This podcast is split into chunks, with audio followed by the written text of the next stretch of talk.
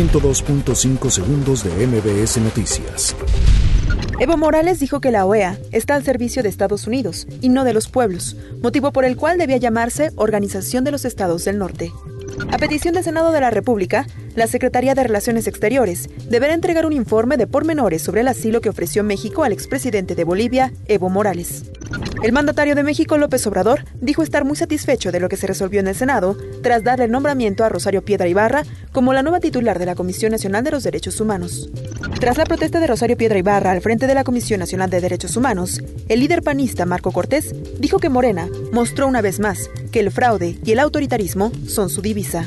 El presidente de México aseguró que el ataque cibernético a Pemex no fue tan grave y que ya se investiga el caso. Asegura dará con los responsables.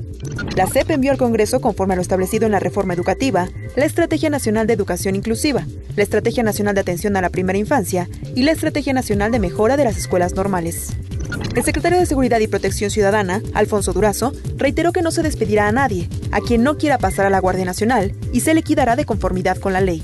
Una pareja de migrantes cubanos fueron asesinados a puñaladas y degollados en una vivienda del municipio fronterizo de Tenosique, Tabasco, informaron este miércoles defensores de migrantes.